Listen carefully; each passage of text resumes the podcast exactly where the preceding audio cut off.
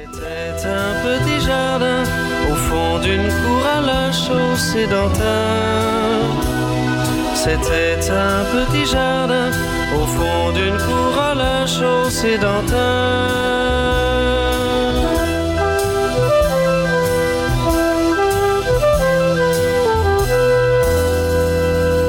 Et bienvenue, re-bienvenue à toutes et à tous. Nous sommes toujours en direct à Césure pour un débat nommé Désir, un deuxième débat nommé Désir. Nous sommes également en direct euh, sur le DAB+, la radio terrestre numérique.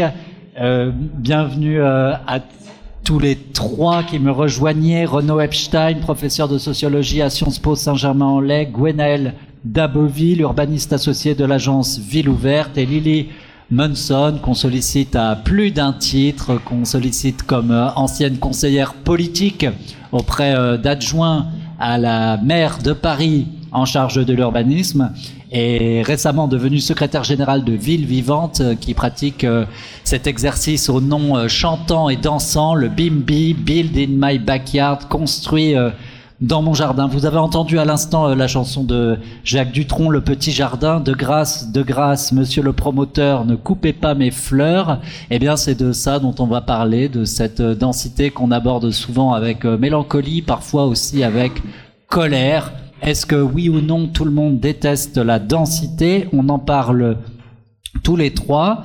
et peut-être pour introduire notre conversation, on voulait vous faire écouter euh, quelques témoignages des habitants de Saint-Ouen, euh, parce que nous avons demandé à la journaliste Charlie Dupio d'aller leur demander s'ils connaissaient le mot de densité et ce qu'ils en comprenaient. Je vous laisse écouter. Euh, je pense que ça va être le nombre d'habitants par mètre carré ou kilomètre carré, je crois, d'après si j'ai des souvenirs de l'école. bah, ça m'évoque euh, un peu un truc de suffocation, de puis euh, de monde, d'augmentation de population et euh, voilà sur un petit territoire comme Saint-Ouen, c'est un peu problématique, moi je trouve, mais bon. pour moi, c'est le mouvement de la ville. C'est le fait qu'on soit beaucoup, beaucoup d'humains entassés de quelque part, on va dire.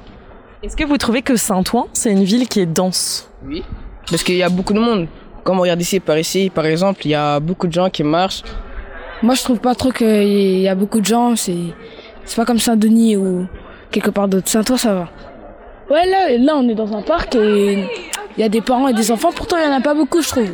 Là, vous pouvez voir, il y a, il y a, un maximum 10 euh, parents, quelques enfants, mais ça va, ça va. On n'est on est pas beaucoup. Alors, vous avez entendu que les gens ont une opinion de la densité, puis qu'ils savent euh, assez bien ce que c'est finalement, même s'il y a parfois euh, un écart entre leur perception et la réalité de la densité comme objet de comptabilité urbanistique, disons. Euh, je voulais qu'on revienne, qu'on saisisse cette occasion pour revenir quelques mois, quelques années maintenant en arrière, trois ans en arrière, qu'on revienne en 2020, qu'on revienne aux dernières élections municipales en fait, parce que vous avez sans doute observé comme moi un affrontement entre des récits de la densité, avec d'un côté la ville du quart d'heure, c'est euh, plaisante, intense, marchable, vivable, et de l'autre côté, euh, d'autres villes ou d'autres maires ont gagné euh, les élections, à Bordeaux par exemple, sur une promesse extrêmement forte qui est celui du moratoire. Stop, on lève le stylo, on arrête tout. Renaud Epstein, euh, vous avez encadré notamment les, travaux des étudiants de Sciences Po Saint-Germain-en-Laye. Euh, une des questions qui se pose, c'est est-ce que la densité est devenue un objet politique? Euh, Alors, sur l'étude qu'ont réalisée les, étudiants, donc Clément Guinepin, Clara Audan et Clémence Hubert, c'est en fait une étude qui portait sur trois villes très différentes, Courbevoie, Houille, Mareille-Marly, et, trois villes dans lesquelles il y avait des, des trois communes, puisque des villes d'ailleurs, dans lesquelles il y avait des controverses, des controverses extrêmement importantes euh, qui portaient sur la densité. Mais en fait, quand on regarde et ce que montrent, moi je trouve assez bien leurs travaux, c'est que la controverse porte moins sur la densité que sur la densification. Euh, et je pense que dans, dans, dans, la discussion, ce qui, ce qui doit nous importer, c'est d'interroger euh, l'acceptabilité non pas de la densité, mais de la, de la, densification. Et je pense que les mouvements d'opposition, quoi, je pense, les mouvements d'opposition à la, euh, qu'ils ont pu ou qu'elles ont pu euh, observer, euh, ils se déployaient aussi, pas exactement de la même façon, mais ils se déployaient aussi bien à Courbevoie qui est hyper dense euh, qu'a Mareille Marly, qui est, pour parler comme les, les, élus locaux, un village rural dans, dans, les Yvelines. Donc, je crois que cette controverse, elle porte sur la transformation urbaine, elle porte pas sur la densité en tant que telle. Lily Manson, euh, la question de la densité politique, alors là, à tout le moins, elle se pose à, elle se pose à Paris par les temps qui courent. Paris qui est la ville la plus dense de France, mais qui est aussi parmi les plus denses au monde. Euh, il y a quelque chose qui a changé, euh, tout le monde s'en est peut-être pas bien rendu compte, c'est que la majorité municipale n'a pas basculé, mais elle s'est modifiée dans ses grands équilibres entre près 2020. À l'époque, vous travailliez pour un adjoint qui s'appelle Jean-Louis Missica. Et post-2020, vous avez ensuite travaillé notamment auprès euh, d'Emmanuel Grégoire, son successeur. Euh, que s'est-il passé entre les deux? Tout à fait. Je pense qu'il y a eu une évolution politique euh, importante. C'est-à-dire que, et qui d'ailleurs est liée à l'évolution même de la manière dont on conçoit la ville, dont on la planifie. C'est-à-dire qu'on est passé d'un Paris qui se développait avec des grandes zones d'aménagement dans lesquelles on prévoyait avec effectivement des lots, des objectifs de création de logements, de, euh, de commerce, etc., où euh, tout était assez plutôt assez bien jalonné, on va dire. Et euh, à vraiment, effectivement, vous le disiez, le, terme de moratoire est, je pense, le bon, a effectivement une, proposition quasiment de fin de la construction à minima dans certains quartiers pour plusieurs raisons, à la fois pour la densité, mais aussi pour des raisons écologiques de l'impact carbone de la construction en tant que telle.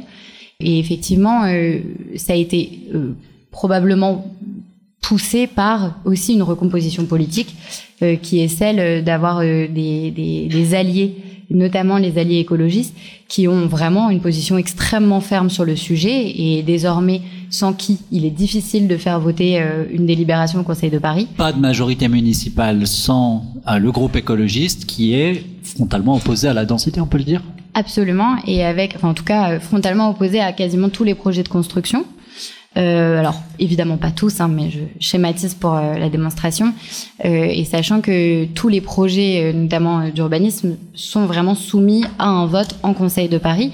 Donc ce qui est très heureux, c'est que du coup ça permet qu'ils soient débattus et que donc vraiment on puisse voilà se poser les questions de leur pertinence, ce qui est nécessaire. mais du coup, effectivement, on, arrive très vite dans des situations d'impasse, d'autant que, comme vous le savez, L'autre partie de la majorité est composée euh, plutôt de nos amis les communistes, qui eux sont sur des objectifs de création de logements extrêmement affirmés et qui par ailleurs à Paris ont le portefeuille logement. Euh, et donc effectivement là on se retrouve dans une synthèse qui n'est pas toujours facile à opérer. Et d'ailleurs on l'a vu lors des différents débats qui ont euh, entouré le, le vote du plan local d'urbanisme bioclimatique à Paris. Les uns diront synthèse, les autres diront grand écart peut-être. Euh, Gwenaël d'Aboville, est-ce que c'est la bonne manière de reformuler notre question? Tout le monde déteste la densité en disant euh, il y a d'un côté euh, un récit de la ville du quart d'heure euh, joyeuse et optimiste et de l'autre le contre-récit d'une ville irrespirable dont il faudrait tourner la page. Je pense en tout cas que la manière qu'avait Mathilde Chaboche de poser la question en disant quelle est la condition de certaines densités, c'est la bonne manière. Parce que la ville irrespirable, bien souvent, c'est la même que la ville du carbone et on est capable de faire ce même récit pour une situation euh, euh, donnée quand on est euh, une même personne. C'est comme c'est comme les mobilités. On est tour à tour un, automobiliste, un, cycliste euh, irrespectueux du code de la route et un, et un piéton euh, scandalisé par les comportements des uns et des autres. Euh, et pour la densité, c'est la même chose. Et je pense que ce qui s'est produit lors des dernières municipales, c'est c'est peut-être moins une opposition au, au geste de construire qu'une qu'une décision de s'arrêter pour reposer un débat et, se reformuler collectivement euh, les conditions qui nous permettraient d'accepter qu'on densifie ou qu'on croisse et à quelle, euh, dans quelle mesure on est capable de financer, en fait, de financer, de payer, d'aménager, de transformer euh, les infrastructures qui sont indispensables à ces densités-là. Ce qu'effectivement nous disait à l'instant Mathilde Chaboche. dans quelques instants, une petite question de Catherine, mais d'abord Lily voulait réagir. Euh, non, mais c'était juste effectivement, je pense qu'on parlait tout à l'heure des mandats locaux aussi, euh, justement avec euh, à Marseille, enfin l'exemple de Marseille, mais je, je, pense que profondément il y a une résistance à la densification, et voilà, mais qui est aussi pas que dans les conditions, mais aussi liées euh, au prix du foncier, au coût du logement et au fait que euh, quand on a des propriétaires qui ont euh, investi tant dans leur mètre carré, ils ne veulent pas, ils ont peur de la dégradation de cette valeur, d'autant qu'ils sont endettés à la banque de je ne sais combien, et donc très très inquiets, ils refusent tous les projets et toutes les modifications qui pourraient venir impacter ça. et donc là, on se retrouve aussi donc avec des groupes d'intérêt et des associations locales qui sont profondément nimbistes, qui est l'inverse de bimbistes. Not in my backyard. Exactement, et qui du coup euh, viennent aussi impacter évidemment les positionnements de certains élus, enfin doivent être pris en compte, qui s'imposent énormément dans les concertations locales, qui sont très vocaux et qui impactent de fait la capacité de construire, alors même que parfois les projets sont non seulement extrêmement vertueux, mais par ailleurs, enfin, enfin répondent à nos enjeux d'accueil qui sont aussi portés par ailleurs. Urgemment nécessaire du point de vue de la crise euh, du logement. Catherine Sabat. Oui, alors justement, on parle de, de transformation et d'acceptabilité. Et il me semble, moi, que euh, finalement, ce qu'on n'accepte pas, c'est ce qui nous semble inaccessible. C'est-à-dire, euh, il y a du logement social qui se construit à, côté de chez moi. Alors, d'abord, j'en veux pas parce que je pense que ça va dévaloriser ma propriété, mais en plus, j'en veux pas parce qu'il me semble que c'est pas pour moi. Et puis, à l'autre bout de la rue, il y a un logement de standing, un immeuble de standing qui se construit. Et eh ben, il est trop cher pour moi, c'est pas pour moi non plus. Donc, voilà, j'ai pas accès ni à l'un ni à l'autre, donc je m'oppose. Alors, comment est-ce que on peut faire accepter cette transformation Est-ce qu'il faut un récit politique? Est-ce qu'il faut un récit urbain? Est-ce qu'il faut des outils de planification qui seraient euh, beaucoup plus compréhensibles qu'un PLU auquel personne n'a jamais accès, auquel personne ne comprend rien s'il n'a pas fait dix ans d'urbanisme? Euh, Comment on fait euh, euh, tu fais ça souvent pour transmettre une information et, et, pour faire participer peut-être ceux qui sont déjà là et ceux qui vont arriver? Parce que ceux qui sont déjà là s'opposent et ceux qui vont arriver, on leur pose jamais la question. Hmm. On essaye de leur poser la question, c'est assez compliqué, mais euh, on, peut faire des tentatives. Euh, moi, je pense que il faut absolument ouvrir la boîte du projet, et je l'ai déjà dit, la boîte économique aussi du projet, parce que je pense qu'il y a aussi un rejet du fait que chacun a compris que la machine à construire, c'était une machine financière, et que pendant longtemps, on peut débattre de savoir dans, dans quel conjoncture on est aujourd'hui, mais pendant longtemps, euh, beaucoup de gens ont gagné de l'argent en faisant ça, en construisant, en développant des quartiers, en, en, densifiant certains quartiers. Euh, et il y a une il y a une question que, que pose Idéal d'ailleurs dans une de ses études, c'est euh, qui finance quoi?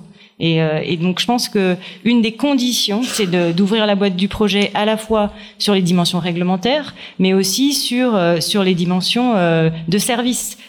quelle construction finance quel service Quel espace public est financé grâce à quoi Quel équipement public peut continuer à perdurer parce que on va fermer des classes si on n'ouvre pas de tant de tant de, si on construit pas tant de logements. Mais, mais je pense aussi que le récit est, est extrêmement important.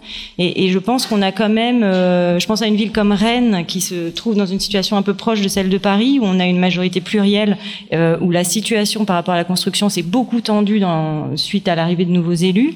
Euh, c'est une ville qui a un peu épuisé le grand récit qui a permis son développement, celui de la ville archipel, mais c'était un récit global, c'est-à-dire qui parlait et du monde urbain et du monde rural et qui racontait les deux.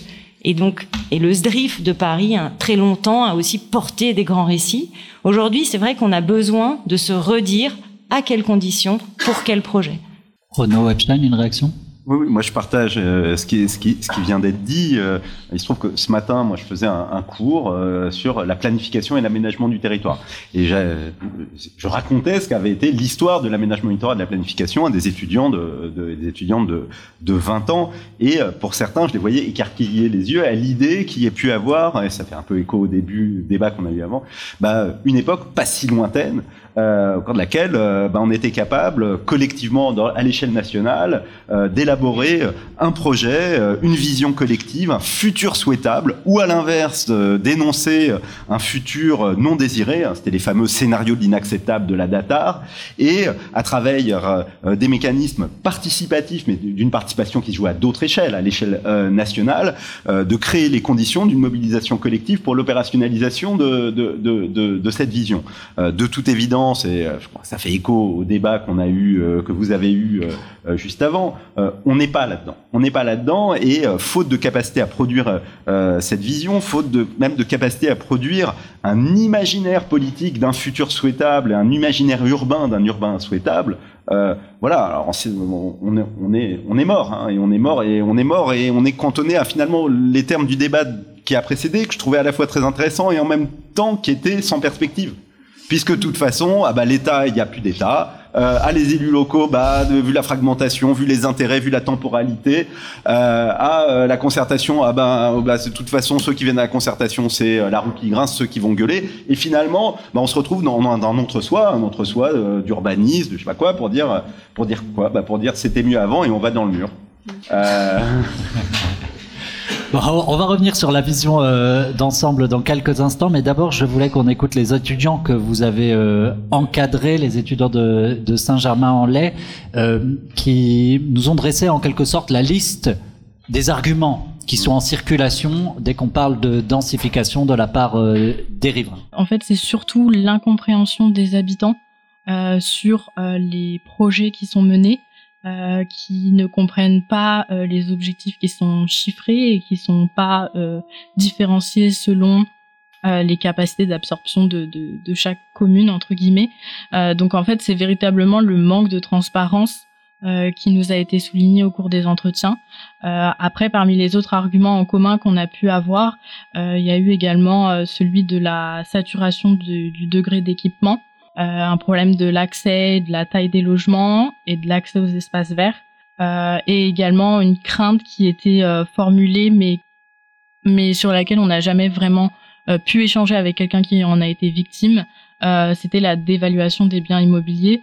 C'est un argument qui revenait souvent, mais pour autant, on n'a pas, nous, dans nos recherches, pu avoir une étude qui puisse vraiment attester de cette, cette hypothèse-là. Voilà, le mot est prononcé, euh, Lily Munson l'esquissait tout à l'heure. Euh, Peut-être euh, deux questions là-dessus. La première, c'est comment on sépare le bon grain de livret dans ses arguments entre des craintes euh, légitimes qu'on trait au cadre de vie, etc., et des arguments peut-être plus qui avancent plus masqués, puis qui sont peut-être de nature plus égoïste. Quiconque a déjà mis les pieds dans une réunion publique, c'est bien que parfois on n'a pas trop envie d'entendre voilà, certains, ça t'arrivera en colère, euh, qui trouvent des moyens de dire euh, non à la densification, mais dont en fait c'est pas exactement le, le, sujet. Moi, je dois dire que justement, euh, vous disiez qu'il n'y a pas de solution, enfin, ou en tout cas qu'on a l'impression qu'il y en a peu.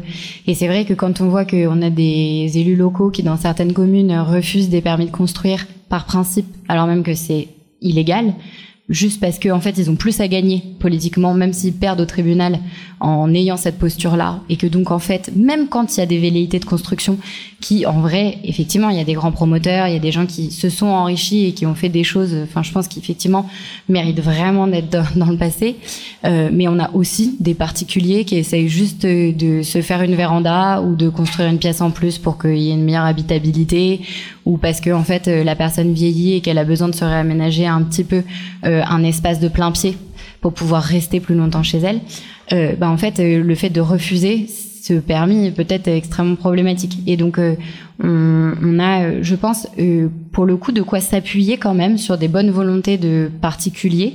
Et très franchement, c'est l'approche aujourd'hui, de, notamment donc Bimbi. Euh, là, je, vraiment, je vais pour ma chapelle. Vous pratiquez chez Ville Vivante. Exactement. Mais et mais il n'y a pas que nous d'ailleurs. Hein, je vois Yudo qui est dans la salle et qui travaille également sur cette approche-là. C'est vraiment de dire partons en fait des besoins des habitants qui, par moment, eux-mêmes ont envie de porter un projet et qui, bah, voire pour le financer d'ailleurs, veulent vendre la moitié euh, de leur terrain ou euh, voilà euh, créer un peu de droit à construire au-dessus de leur garage ou je ne sais quoi et qui en réalité peuvent être des producteurs de logements à leur échelle et donc très souvent je dois dire que comme c'est au regard de leurs besoins et notamment de leurs capacités financières qui sont pas celles des promoteurs immobiliers, on est rarement dans la dans du gaspillage de matière ou d'espace. Catherine Sabat voulait réagir. Alors, dans, cette euh, proposition de qu'on appelle maintenant densification douce, hein, avec euh, des diagnostics qui ont été faits notamment sur l'île de France, qui ont révélé des réserves foncières gigantesques euh, dans le fait de construire un pavillon dans son jardin ou de surélever sa maison, etc. Alors c'est très intéressant et de, de, fait, ça produit, ça pourrait produire beaucoup de logements. Mais la question que ça pose aussi, c'est à nouveau euh, une sorte de privatisation des profits et socialisation des dépenses, c'est-à-dire ces équipements qui sont nécessaires à cette redensification qui va avoir lieu si jamais ce processus euh, euh a du succès, rencontre euh, une, une, forte adhésion. Euh, qui, qui finalement, c'est la collectivité qui va payer euh, les écoles supplémentaires, les équipements supplémentaires, les réseaux qu'il faudra peut-être adapter à, à, cette nouvelle population euh, plus abondante. Donc, comment ça s'organise ça Et est-ce que est-ce que c'est même pensé?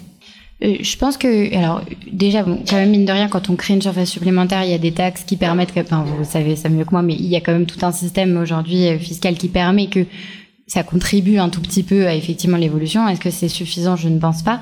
Mais en tout cas, par rapport au fait que le seul euh, effort de création de logements soit porté par les bailleurs sociaux ou par de l'argent de l'État, je pense que ça peut, enfin, il y a peut-être des modèles intermédiaires à trouver dans lesquels euh, on met à contribution les petits propriétaires dans l'effort de production. Je pense pas du tout que ce soit la seule solution. Je pense qu'elle s'inscrit au sein d'un panel de solutions, mais que ça permet à minima, en fait, pour moi, de même de soulager la collectivité dans l'effort. On le voit à Paris. Enfin, je veux dire, euh, la pression foncière est telle euh, que, en réalité, on a peu d'outils que de préempter.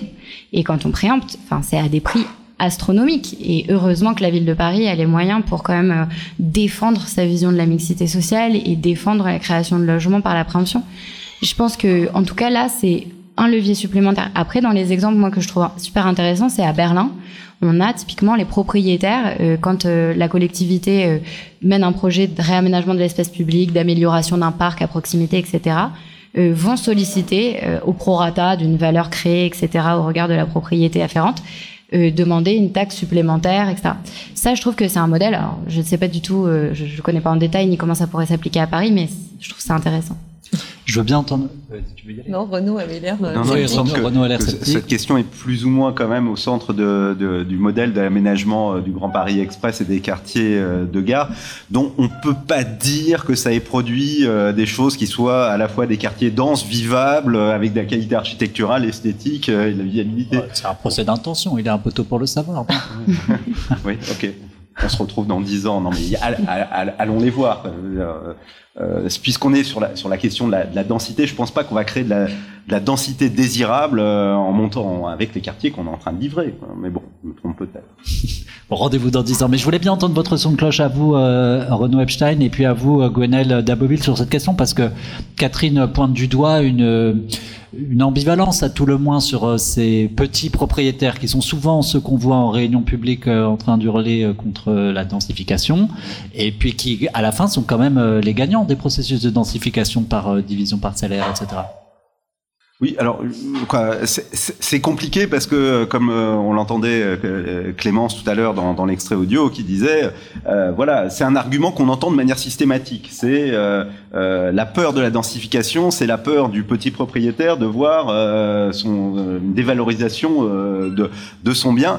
Bon, il y a, je crois quand même pas mal d'études là dans, dans l'univers nord-américain. en France, c'est vrai qu'on n'en a pas trop trouvé. Euh, bon, mais c'est des peurs qu'il faut prendre comme telles, même si elles sont pas objectivées par la suite. Bon, ceci étant dit, moi je pose quand même aussi une, forme d'hypothèse qui est plus qu'une hypothèse et qui renvoie quand même à un certain nombre d'oppositions. Euh, la peur de la dévalorisation, c'est pas nécessairement la peur de la, elle n'est pas liée à la densification, mais elle, est, elle est très très souvent liée à un imaginaire de la densité qui est densité égale euh, logement social, certaines formes de logement social et un certain, un certain peuplement. Et euh, la peur, c'est la peur des personnes racisées qui arrivent dans le territoire euh, privilégié, bien plus que la peur de la densité dans bien des cas. On va mettre euh, les pieds dans ce plat dans quelques instants. Gwenelle Daboville, votre réaction? Ouais, moi je trouve que c'est à la concertation qu'on fait un procès d'intention, euh, parce que euh, moi ça fait 20 ans que je passe quand même un certain nombre de mes soirées euh, dans, dans, au contact d'habitants. Et je, je connais euh, le, le, le, militant euh, de, de 50 ans, la propriétaire du pavillon qui, qui est arrivée là au début des années 80 et qui a mis toutes ses économies dans cet achat au bout du RERA et qui a peur. Mais, mais, mais je pense qu'en fait on est tout à fait en capacité de dialoguer avec les gens.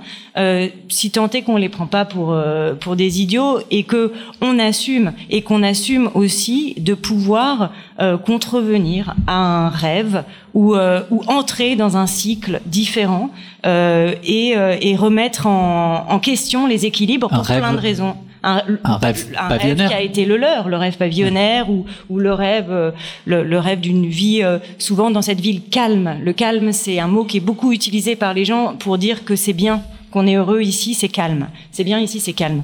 C'est un village. On entend ça beaucoup. Donc moi, je trouve que à partir du moment où on on ouvre complètement, euh, on assume les objectifs politiques, on assume les contraintes économiques, on dit qui gagne quoi, combien ça coûte et quelles sont les contreparties de ça, en fait, finalement, le débat, il se fait lui-même. Et ça se passe exactement comme chez nous.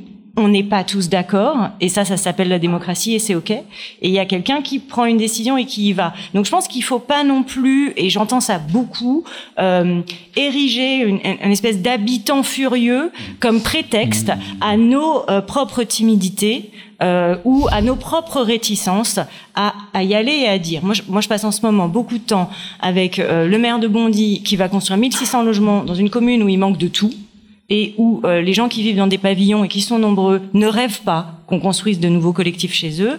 Euh, à Val-de-Fontenay, on s'apprête à construire 2000 logements euh, autour de la nouvelle gare du Grand Paris Express. En fait, on parle avec les habitants, on explique qui sont les propriétaires, on explique quel est le coût de la on explique pourquoi, quand des transports arrivent, on pense qu'il faut construire, et on explique qu'est-ce qu'on met comme argent dans les services publics, dans l'espace public renouvelé, dans la renaturation de tant d'hectares, et on dit ils sortent de là, ils sont d'accord, ils sont pas d'accord. Ils votent pour le maire, ils votent plus pour le maire. Ça, c'est leur problème. Mais on n'assiste pas euh, à, des, euh, à des, des, tables qui se retournent et à des insultes. On débat, en fait. Et ça, ça me paraît assez sain. Et je, je trouve qu'on se crispe un peu là-dessus. Et j'enchaîne juste, si, si tu me permets, pour dire que je pense que la question là-dedans, euh, bien sûr que c'est le tri social, évidemment, euh, et, et, qui va vivre là, bien sûr. Euh, mais c'est l'argent en fait. Euh, moi, jeune urbaniste, je me suis installée à Montreuil dans les années 2000 et j'ai essayé d'inscrire mon enfant euh, à la musique au centre Jean Lursac, un centre municipal. On se retrouve, il est 6 heures du mat, on est 200 parents à faire la queue, on sera 40 à avoir une place à l'éveil musical. Et il y a quelqu'un qui gueule et qui dit mais c'est n'importe quoi, qu'est-ce que c'est que ce bordel, etc. Et au bout de la salle, je vois pas qui c'est, on est trop nombreux. Il y a quelqu'un qui lui répond Si t'es pas content, t'as qu'à te casser ici les Moulineaux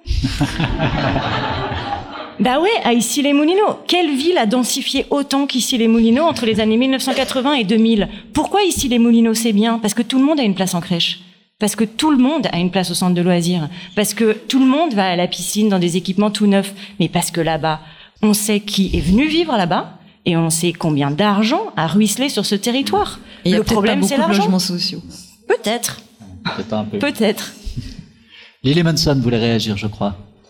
Euh, non, non, mais je suis tout à fait d'accord avec le fait qu'effectivement les habitants, euh, enfin, ils sont pas a priori contre. C'est-à-dire que tout est question de comment on présente le projet et, comment on, rappelle aussi les enjeux.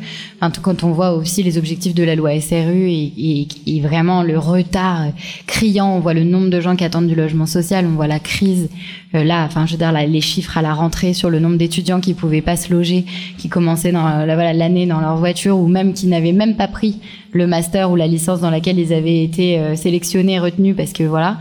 Je pense que quand on remet la question du logement au centre du débat, de l'accueil, et on le voit hein, d'ailleurs le, le, les paradoxes des PLU. Dans le PADD, souvent il y a écrit accueillir, créer des logements, euh, mixité sociale, et puis derrière, dans les règles d'urbanisme très concrètes, tout est verrouillé. Il n'y a pas un mètre carré qu'on peut faire. Et donc, euh, je pense que là, on est vraiment dans un paradoxe et que quand on explique bien les choses, et d'ailleurs, euh, toutes les personnes que typiquement nous on a accompagnées pour faire du BIMBI, c'est des gens euh, qui croient profondément à la vertu euh, de partager leur terrain, d'avoir un nouveau voisin, qui peuvent euh, en plus bah, discuter avec lui, créer un projet avec eux. Et c'est vrai que ça, ça, fonctionne plutôt bien quand c'est accompagné et qu'on a mis les outils pour que ça se passe bien. Quoi. Effectivement, c'est une manière de retourner le problème comme un gant. Donc on a parlé d'argent, on a parlé d'imaginaire. Euh, Renaud en a touché un petit mot. Euh, justement, je vous propose qu'on aille sur euh, ce terrain-là à présent. Alors, dans le cadre de Désir, on a sollicité eh ben, ceux dont l'imaginaire est le métier, c'est-à-dire euh, des artistes. On a notamment euh, demandé une contribution, une carte blanche à Fanny Taillandier, qui est euh, écrivaine, et elle vous propose, elle nous propose un texte assez sombre, pour te dire que je vous propose d'écouter. Autre. On est tellement nombreux qu'on finit par craindre la fin de la ville par étouffement général. On se dit qu'on va finir dans une famine cannibale, une malaria. On a le sentiment qu'il y a chaque jour plus de fous dans les couloirs du métro, sous les abribus, des gens patibulaires ou tristes, qui parlent tout seuls, grondant pour eux-mêmes, défiant une présence connue d'eux seuls. On craint qu'au hasard. On doit pourtant prendre la menace en compte, on n'a pas le choix. Espace. L'espace existait, mais d'une certaine façon il était inaccessible. On sentait toujours qu'on ne faisait qu'y passer. La ville ne se livrait jamais à personne. On y louait sa place, chère, temporairement. On savait bien qu'un jour ou l'autre, tout le monde était en sursis, économiquement, géographiquement. Des nomades, condamnés à parcourir une gangue de béton. On était toujours en chemin et on n'en sortait pas. Une deuxième, un deuxième euh, petit extrait sonore que je voulais vous proposer euh, d'écouter après ce texte euh, assez noir qui sera dévoilé très prochainement en intégralité. Ce n'est qu'un petit extrait. C'est l'interview qu'on a réalisée auprès d'Elisa Babst. Elisa Babst, je crois qu'elle est avec nous ce soir d'ailleurs dans la salle. C'est une jeune photographe récemment diplômée de l'école Louis Lumière à qui on a demandé d'interroger la notion de densité par la photo en allant explorer le parc Georges Valbon, c'est-à-dire euh, The Parc de la Seine-Saint-Denis. Euh, et on lui a demandé comment son regard sur la densité s'était modifié à elle, qui n'est pas géographe et qui n'est pas urbaniste. Écoutez. En fait, oui, euh, je me suis rendu compte que, que la densité était souvent mal perçue. parce que je pense qu'on confond souvent deux termes qui sont la densité et la précarité. La densité, elle fait peur en fait aujourd'hui à, cause de l'image, je pense qu'on a des, grands ensembles, des, regroupements de, enfin, une promiscuité en fait, une pauvreté, alors que c'est vraiment pas les quartiers. Euh, voilà, Elisa Babs qui euh, soulignait également dans le même entretien que euh, une cité, comme on dit, un grand ensemble, c'est beaucoup moins dense que le Valois-Perret ou que Paris. Alors voilà qui jette bien de l'eau à votre moulin Renaud Epstein. comment se fait-il que notre imaginaire soit si noir autour de la densité et du grand ensemble. Je mets les deux dans le mhm. dans le même panier. Je vous la pose euh, d'abord, je vous la poserai ensuite. Je vous la pose parce que vous êtes évidemment euh, euh, outre l'enseignant et l'encadrant d'un groupe d'élèves, vous êtes également l'auteur d'un ouvrage remarqué et remarquable qui s'appelle On est bien arrivé, qui questionne les imaginaires visuels en particulier des grands ensembles. Moi, je trouve que dans, dans ce qui vient d'être dit, ça nous amène justement à pas faire, excusez-moi, ce que vous avez fait, c'est-à-dire euh, les grands ensembles, la densité, la, la densité. Et en fait, euh, moi, moi, en, en rappelant, et c'était la question qu'avait laissée en suspens Catherine tout à l'heure, qu'est-ce qui est le plus dense Est-ce que c'est euh, le grand ensemble qui, dans l'imaginaire, est euh, la promiscuité, la densité, l'entassement, ou le centre de la ville historique parisienne? Évidemment, bah, la réponse, on l'a dit, hein, et monde le sait ici, c'est évidemment la, la, ville historique qui est la plus dense, voire les, lotissements qui sont plus denses que, que le, grand, le grand ensemble. Or, quels sont les territoires les plus désirables, les plus désirés, tels qu'ils vont être révélés par les prix euh, du marché? Ça va être évidemment euh, le, centre, le centre parisien ou les centres euh, des, villes. Et donc derrière ça, ça nous rappelle une chose, c'est que là, on depuis tout à l'heure, on débat sur un postulat. tout le monde déteste la densité, mais non, tout le monde adore la densité. Point d'interrogation. Oui, mais justement, non, Tout le monde adore la densité. Et certains sont prêts à payer très très cher pour aller vivre dans de l'osmanien. tout le monde adore la densité. Tout le monde est contre la densification. Et je crois que c'est dans cette tension-là qu'il faut, qu'il faut réfléchir. Et ensuite, tout le monde déteste certaines formes urbaines. Quoi, tout le monde? Non, bah non, parce que même la forme urbaine qu'ici euh, on va appeler celle euh, du grand ensemble, euh, qui qu'on va associer à un certain type de, de, de, population, de peuplement, bah, tout le monde la déteste pas. On va dans énormément de villes, un, partout dans le monde, bah, ce qui on caractériserait ici comme une forme d'urbanisme de, de, grand ensemble, c'est le, le, haut du panier du, du, logement de standing. Quand on va au, au point du jour à, à Boulogne, c'est des quartiers hyper valorisés. Donc voilà, ça amène. Je pense qu'il y a, il y a une peut-être à, à, à, penser vraiment dans, dans, dans, des termes qui sont, je pense, qui posent problème. Encore une fois, c'est la densification, c'est pas la densité. Qu'on a un problème dans l'imaginaire de, de, du grand ensemble ou de certaines formes urbaines qu'on associe à, à, de la, à de la densité. Et puis, par ailleurs, moi, je suis marqué. Je trouvais que dans, dans le débat qu'on avait eu dans la première table ronde, il y avait eu euh, beaucoup de discussions justement sur la nécessité de penser l'aménagement du territoire, de pas penser dans les mêmes termes euh, les métropoles, de penser la question des villes moyennes, des. Et puis là, je trouve qu'on est, on en revient dès qu'on se remet à parler de densité avoir une forme de, de, de, de, réflexion qui est ancrée dans une réalité territoriale qui est celle des métropoles et encore pas de toutes, euh, beaucoup de la métropole parisienne. Euh, donc, euh, je pense qu'il y, y, a toute une série de petits déplacements et peut-être qui, qui, doivent s'opérer pour bah, peut-être rendre de nouveau désirable et possible, ce qui est, et on l'a bien vu dans la première table ronde, un enjeu majeur qui est celui d'une densification. Ouais. Ce qui est intéressant cependant avec la métropole parisienne, c'est qu'elle démontre bien par l'exemple euh, que ça s'arrache à prix d'or des appartements dans des quartiers euh, très denses et ça s'arrache euh, de partout dans le monde en réalité, Lily Monson. Et tout à fait, je pense que vous l'avez dit, mais je suis tout à fait d'accord avec ce que vous dites, c'est-à-dire que Paris reste éminemment désirable malgré tous les aussi les externalités négatives de la densité, mais qui ne rêve pas d'être dans un haussmanien et l'haussmanien lui-même est un des produits immobiliers les plus denses. L'exposition de Franck Boutet au pavillon de l'Arsenal il y a quelques années avait démontré ça. Et je pense que d'ailleurs, quand on dit euh, proximité, quand on dit lien social, quand on dit mixité sociale, tout ça, c'est des effets de la densité et c'est des choses qui sont extrêmement positivement connotées euh, pour beaucoup. Euh, et, et peut-être, moi, ce qui me marque aussi, c'est que tout ce qu'on voit pas derrière la densité, c'est euh, par exemple effectivement le lien social, le fait d'avoir des voisins à proximité, d'avoir des gens qu'on connaît. C'est des choses, c'est quasiment, euh, un, enfin moi j'ai l'impression, en tout cas dans, moi qui en ai bénéficié, d'avoir bénéficié d'une sorte de centre culturel et d'un réseau d'entraide et de euh, social euh, extrêmement puissant. Euh, qui je trouve n'est pas suffisamment valorisé, c'est-à-dire qu'on parlait des infrastructures. Parce qu'on est beaucoup, on peut avoir des infrastructures d'ultra qualité, notamment en termes de mobilité, en termes de bassin d'emploi, enfin en termes de beaucoup de, de, choses immatérielles et matérielles. Mais il y a aussi effectivement vraiment tout ce qui est du, du sensible, du, de la rencontre, euh, de l'apprentissage de l'autre qu'on ne rencontrerait pas euh, si on n'était pas aussi proche de, de lui. Et peut-être le dernier point que je trouve important, c'est que par contre, ce que demande la densité, pour moi, c'est une extrême qualité.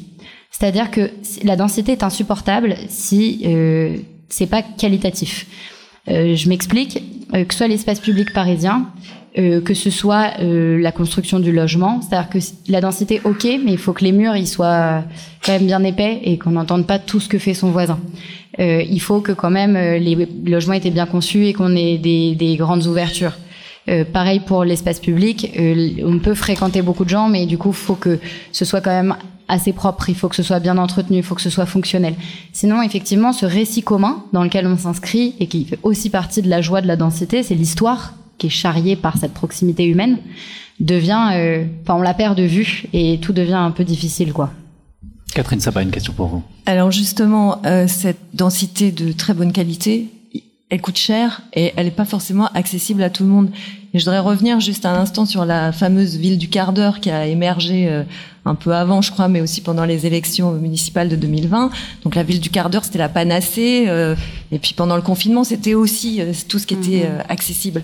cette ville du quart d'heure, dans un ouvrage, moi je l'ai appelée la ville du mauvais quart d'heure parce que en fait, elle est déterminante pour un certain nombre de personnes, mais pour que les personnes puissent bénéficier de cette ville du quart d'heure, celles qui habitent là, eh ben, il faut qu'il y ait autour une ville de deux heures qui sont euh, des territoires servants pour ce territoire servi. Voilà, donc cette densité, on la déteste, on l'adore, mais en fait, il faudrait quand même pouvoir la choisir tout simplement, et c'est pas le cas pour beaucoup de gens. Ou alors elle est contrainte et dans de mauvaises conditions. Non, je suis tout à fait d'accord. C'est d'ailleurs le risque. Je pense qu'il y a eu d'ailleurs ce, ce concept. Euh, il peut être interprété. Il l'a été d'ailleurs récemment avec des polémiques politiques euh, outre-Manche, euh, interprété comme euh, pratiquement de la gaieté de communities euh, plus plus quoi. Et alors vraiment, je pense qu'elle n'a pas du tout été pensée comme telle par la personne qui justement a, a forgé le concept et, et l'a poussé, qui bien au contraire souhaitait plutôt réussir à recréer les conditions par de l'interventionnisme public, hein, euh, euh, justement de, de, certains quartiers denses, euh, un peu, euh, on va dire, euh, euh, à la suite de Jane Jacobs, qui parle aussi de la marchabilité, etc. Vraiment dans cette logique de dire on doit construire des villes dans lesquelles l'ensemble euh, voilà, des services publics, des aménités, des commerces, etc., sont à proximité des logements. Et je suis tout à fait d'accord qu'il ne faut pas rentrer dans le, le, territoire servant. Et je pense que toute peut-être la subtilité, mais j'ai pas les réponses hein, parce que c'est un, un sujet bien difficile, mais que, qu'en tout cas, on puisse réfléchir proximité et des emplois et proximité des logements et des services et que toute la question est vraiment sur, cette, sur ce point de la localisation. Pareil, on parle beaucoup du, du, de l'impact carbone de la construction et d'un logement. Mais en réalité, l'impact carbone d'un logement, c'est où il est situé. Parce que si pendant tout son cycle après de vie, euh, on va devoir prendre la voiture euh, aller-retour parce que par rapport au bassin euh, d'emploi, on est très très loin. En fait, c'est catastrophique, bien plus qu'un nouveau logement créé en béton, euh, pile à côté de là où la personne va travailler. Donc je, je pense que euh, c'est assez stratégique de se poser la question comme ça et, et je comprends le, le doute sur ce sujet. Gonel Daboville, une réaction sur ce que vous entendez Ouais, jusqu'ici. Je voulais réagir à ce que disait Renaud Hofstein. Il avait raison de souligner qu'on était peut-être euh, très métropolitain euh, dans ce débat. Et je pense que la question de la densité est une question très très actuelle euh, et très tendue pour euh, bien des territoires euh, non métropolitains, euh, qui sont des territoires euh, ou bien euh, très attractifs. Euh, Il y en a euh, qui sont non métropolitains mais très attractifs, ou bien des territoires très détendus. Et, et, et ces deux types de territoires ont besoin de centralité et ont des habitants qui ont besoin de d'accéder au centre ou d'y vivre et d'être dans cette fameuse ville du quart d'heure. Euh, je vais prendre deux exemples. Euh, je pense, cette année, on a beaucoup entendu parler de Douarnenez. Euh, c'est c'est pas euh, Paris quoi. Et c'est un lieu où euh, il est difficile euh, de se loger quand on travaille quand on est une classe moyenne euh, et qu'on a un salaire euh, qui va avec. Euh, et, et c'est pour moi la question euh, tu l'as dit, Catherine, c'est la question du choix, de comment est-ce qu'on est capable de fabriquer une offre qui va faire que euh, on peut s'orienter et qu'on n'est pas acculé à vivre quelque part plutôt qu'ailleurs. Et, tu disais euh, en introduction, euh, peut-être que les gens sont contre quand ils n'accèdent pas. Je pense qu'ils sont contre quand ils n'ont pas le choix. Et, chacun d'entre nous, on peut à un moment de notre vie faire le choix d'un pavillon, à un autre moment de notre vie faire le choix d'un pavillon euh, dans un lieu plus intense, avec plus de voisinage et de densité. Mais le problème est à Douarnenez euh, et, euh, et dans des zones détendues euh, dans lesquelles on travaille. Euh, euh, je pense aussi à, une étude qui a été faite par une architecte urbaniste qui est ici, qui s'appelle Félicie Bontemps, à Guingamp, euh, qui, a, écrit une étude qui s'appelle L'assise mort, mais elle l'a intitulée en breton, donc je l'ai oublié. et qui montre aussi comment à Guingamp on a besoin de fabriquer des logements en centre-ville parce qu'il y a beaucoup de gens qui ont besoin de s'y loger, notamment des familles, et on n'a pas de typologie qui corresponde à des familles, ou alors des gens qui auraient la folle idée d'avoir envie d'entrer chez eux sans passer par un magasin autres conditions d'habitabilité d'un logement. Et en fait, ça, c'est des projets, j'y reviens, hein, mais qui doivent se financer. Et aujourd'hui, on sait financer le développement, on sait financer le neuf, on sait financer l'étalement, et on n'a pas encore construit, mais on est en train d'y travailler. Hein. On est, ça, ça vient quoi. On n'a pas encore construit le financement de la réhab, le financement de la dédensification, qui permet de fabriquer le choix qui permettrait à des gens en zone détendue ou en zone attractive, mais hors métropole, de faire des, des choix de centralité. Il faut souligner une chose, c'est vous qui me l'avez rappelé, euh, c'est qu'une ville qui ne construit pas de nouveaux logements, c'est Est pas une ville qui stagne. Non, c'est une ville qui décroît. Ouais, ouais, tout à fait. Et, et donc c'est c'est aussi une de un exercice qu'on fait quand on travaille dans les petites villes, ce qu'on fait beaucoup, euh, c'est de commencer par calculer le point mort, c'est-à-dire, euh, Monsieur le maire, il faut que vous construisiez six logements par an, de manière à garder l'offre commerciale qui est la vôtre, les écoles qui sont la vôtre, etc. Et on peut préciser aussi euh, qu'une ville dont les prix euh, immobiliers ne montent pas est considérée comme une ville qui décline.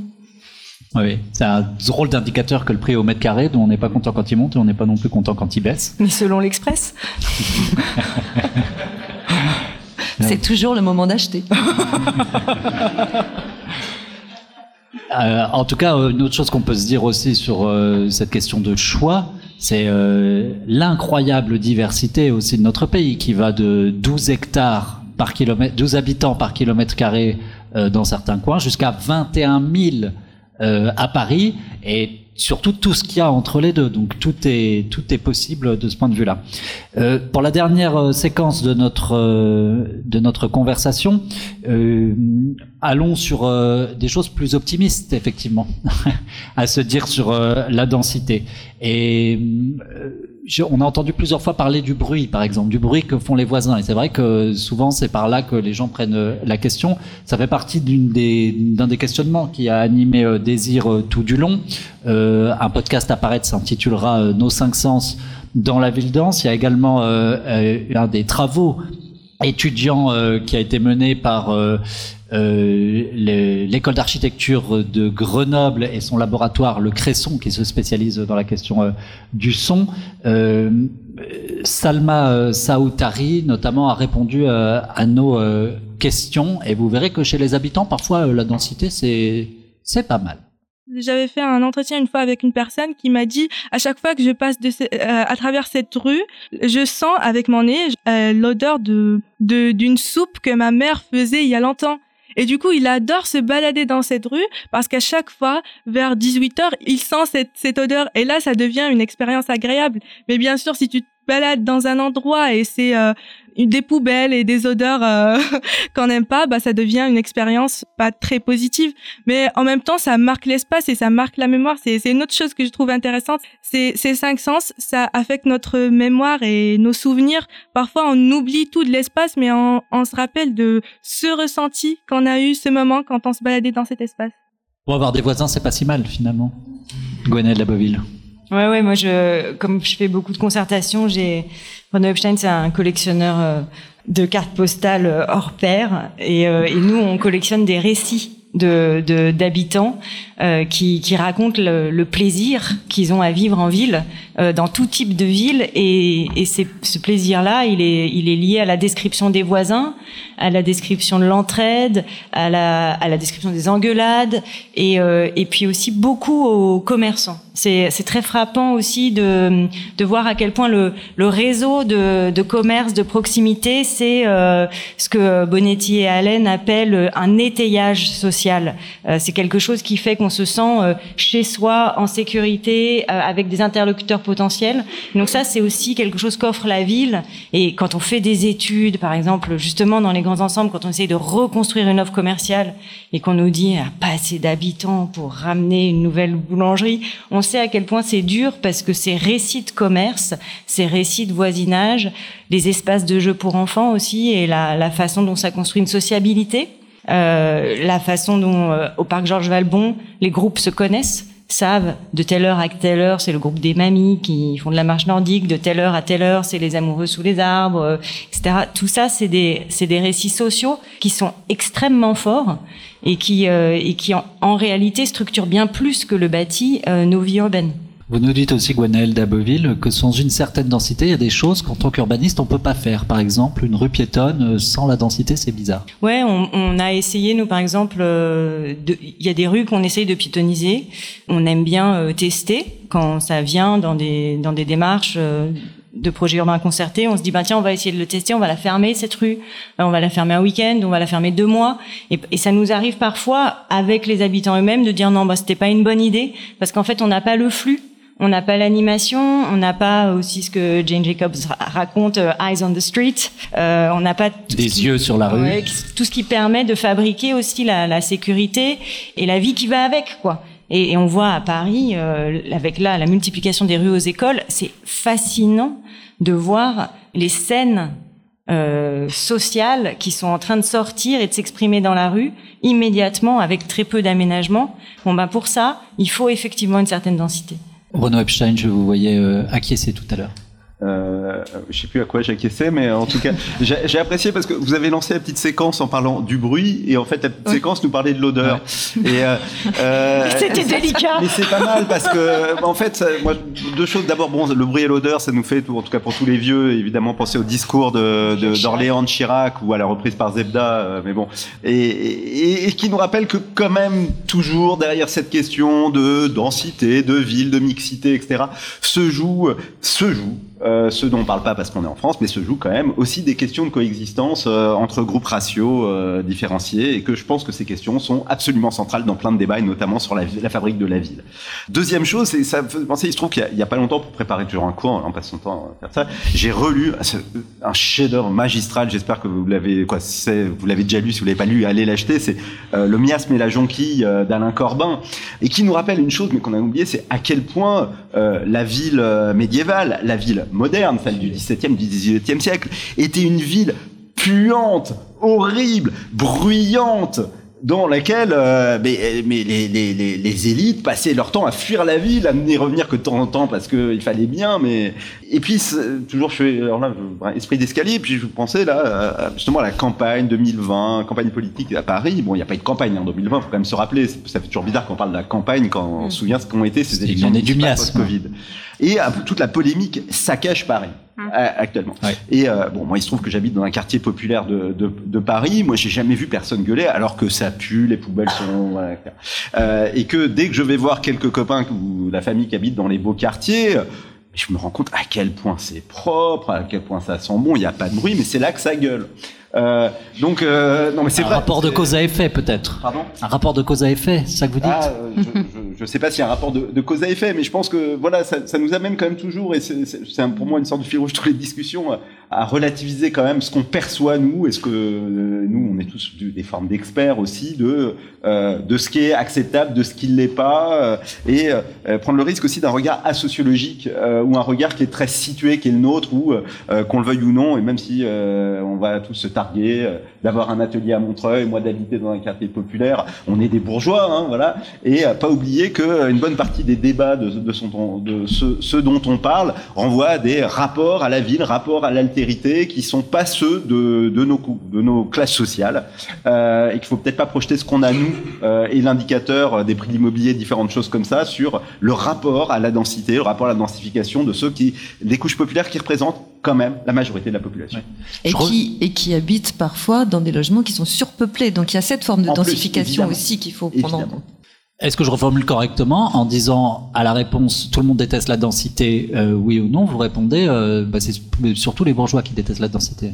Oui, oui, oui, je, je pense, il me semble. Parfait. Lily Munson. Euh, non, effectivement, peut-être, alors, pour rajouter du stigmate à ceux qui détestent la densité, ou en tout cas ceux qui, s'expriment ou qui sont mentionnés là sur euh, Saccage Paris, c'est trop difficile pour moi de pas rebondir sur le sujet.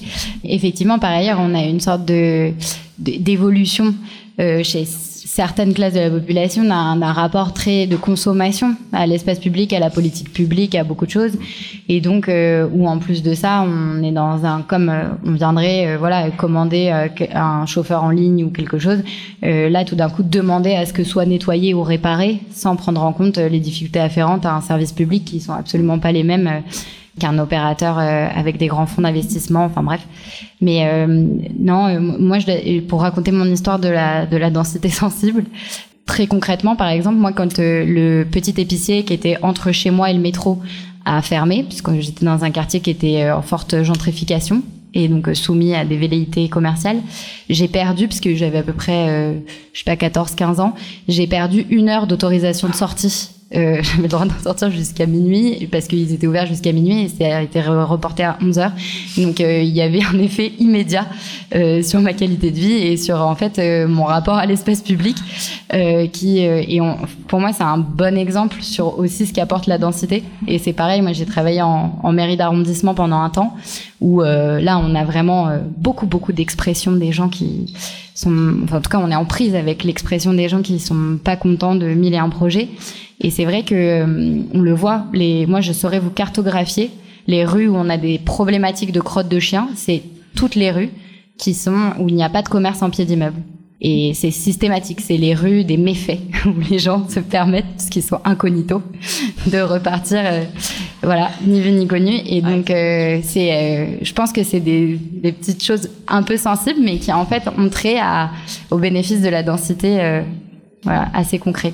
Et voilà une manière extrêmement euh, pragmatique de conclure notre conversation. Merci à tous les trois. Renaud Epstein, professeur de sociologie à Sciences Po, Gwenaël Daboville, urbaniste chez Ville Ouverte, Lily Monson, secrétaire général de Ville Vivante. Vous venez d'écouter en direct sur Cause Commune un débat, non, allez, en réalité deux débats nommés Désir, Désir, une démarche impulsée par Idéal, l'Institut des hautes études pour l'Institut des hautes études pour l'action dans le logement. Un immense merci à Plateau Urbain qui a été notre hôte ce soir dans ce site remarquable de Césure, euh, le lieu euh, des savoirs inattendus. Un immense merci à ses protagonistes, Alice, Alban, Michael.